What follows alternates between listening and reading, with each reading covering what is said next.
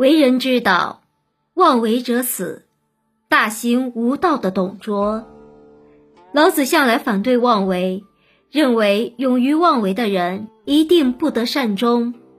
东汉末年的董卓，在窃取朝廷大权后，肆意妄为，无恶不作，最终死在自己养子的手中。这一故事就很好的证明了老子的这一观点。董卓，字仲颖，陇西临洮人。生性勇猛而有谋断，从驻守边塞的地方官吏升迁为羽林郎，累迁西域戊己校尉、并州刺史、河东太守。中平六年，汉灵帝死，十四岁的皇帝刘辩继位，史称少帝。这时，少帝的生母何氏临朝听政，大将军外戚何进。太傅袁伟担任录尚书事，这是百官中最高的职位。两人一起处理朝政。灵帝原先有一个亲信宦官，名叫简硕，他早就和代表外戚势力的何进结下深怨。简硕一直想杀掉何进，改立刘协为帝。何进听说后，就抢先下手捕杀了简硕。事后，为彻底清除宦官的势力，何进又与虎贲中郎将袁绍密议，私招凉州刺史董卓入京，合谋诛杀宦官。但是这件事却被宦官张让得知，于是，在宫中诱杀何进。其后，袁绍、曹操带兵入宫，杀尽宦官，控制朝廷。这时，董卓率军来到洛阳。进入洛阳后，董卓肆意乱来，成了当时的一大祸害。董卓看到洛阳城中贵族府邸连绵，家家殷实，金帛财产无数，便放纵属下实行所谓的收劳运动。这些士兵到处杀人放火，奸淫妇女，劫掠物资，把整个洛阳城弄得鸡犬不宁。百姓怨声载道。出入洛阳时，董卓只有三千兵马。在接收了何进等人的所属部众之后，实力开始壮大。董卓拥兵自重，就更加显得不可一世了。董卓入了皇宫，少帝吓得惊慌失措，董卓则威风凛凛，大摇大摆地去参见少帝。少帝因受惊吓。一句话都不敢说，倒是站立在一旁的陈留王刘协处乱不惊。董卓大为欢喜，认为刘协要比少帝强得多，就想罢逐刘辩，拥立刘协为帝。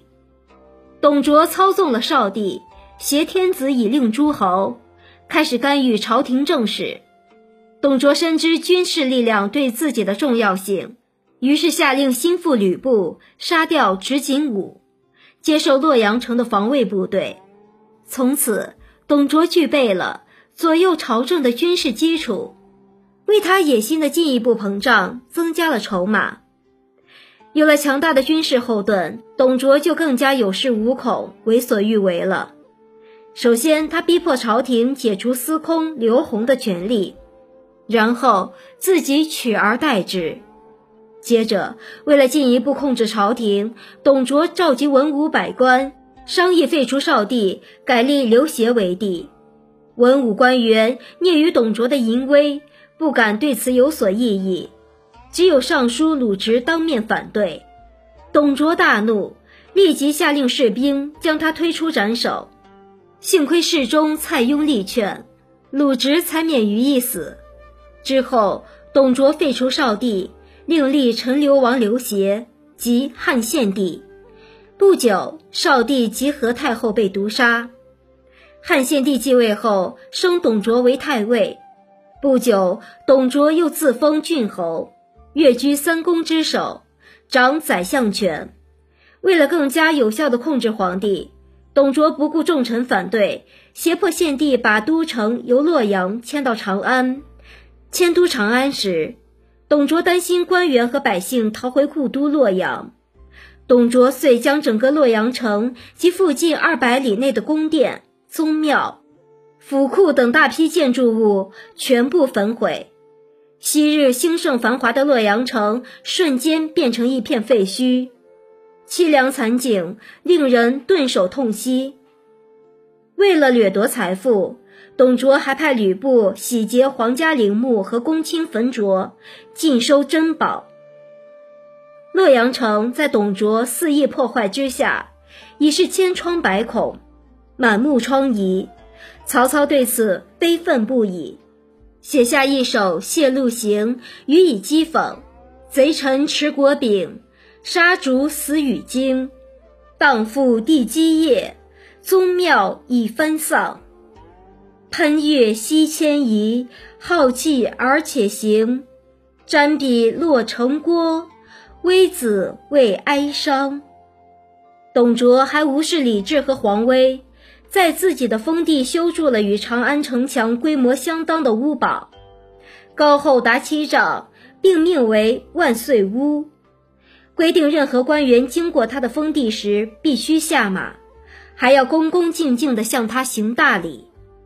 董卓在玩弄权术的同时，还暗中培养爪牙，排挤一切敌对势力和集团。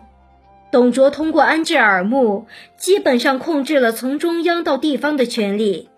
只要有官员反对他，他便毫不留情地予以铲除。魏魏张温曾担任太尉，他对董卓飞扬跋扈、野蛮残忍的行为十分不满。董卓也一直把张温看作眼中钉。为了清除张温这个心腹大患，董卓在朝中散布谣言。诬陷张温与袁术勾结，对抗朝廷。不久，董卓以莫须有的罪名将张温鞭挞而死。在董卓的淫威之下，朝中的许多忠义之臣，不是被逼迫出逃，就是被铲除消灭。同时，他还经常下令手下士兵四处劫掠，残害百姓。汉献帝初平元年二月。董卓手下的枪兵在阳城抢劫正在乡社集会的百姓，董卓的士兵杀死了乡社中的全部男子，并把他们的头颅割下来，血淋淋的并排在车辕上。此外，董卓的士兵还趁机掳走大批妇女和财物。回到洛阳后，董卓下令将头颅全部焚烧掉，然后把妇女和财物赏赐给士兵。却对外宣称是战胜敌人所得。还有一次，董卓邀请朝中的大小官员参加宴会，宴会上，董卓招呼众人尽兴饮酒。酒过三巡，董卓突然站起身来，对在场的官员说道：“为了给大家助酒兴，我特意安排了一个节目，现在就请大家欣赏。”说完，他击了一下手掌。董卓的士卒把诱降俘虏来的几百名敌对者押到会场正中央，先命令士卒把这些人的舌头剪掉，然后又斩断他们的手脚，挖掉他们的眼睛。面对这一残忍的场景，许多宾客都吓得把碗筷抖落在地。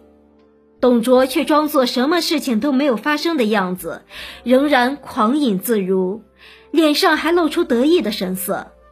董卓的倒行逆施激起了有志之士的反对，人人都欲杀之而后快。初平元年，后将军袁术联合各地诸侯，组成讨伐董卓的联盟。尽管这次讨伐董卓的活动最终失败了，但是忠直之士一直与董卓进行不屈斗争。初平三年，司徒王允以美人计。离间董卓与养子吕布的关系，最终吕布诛杀了董卓。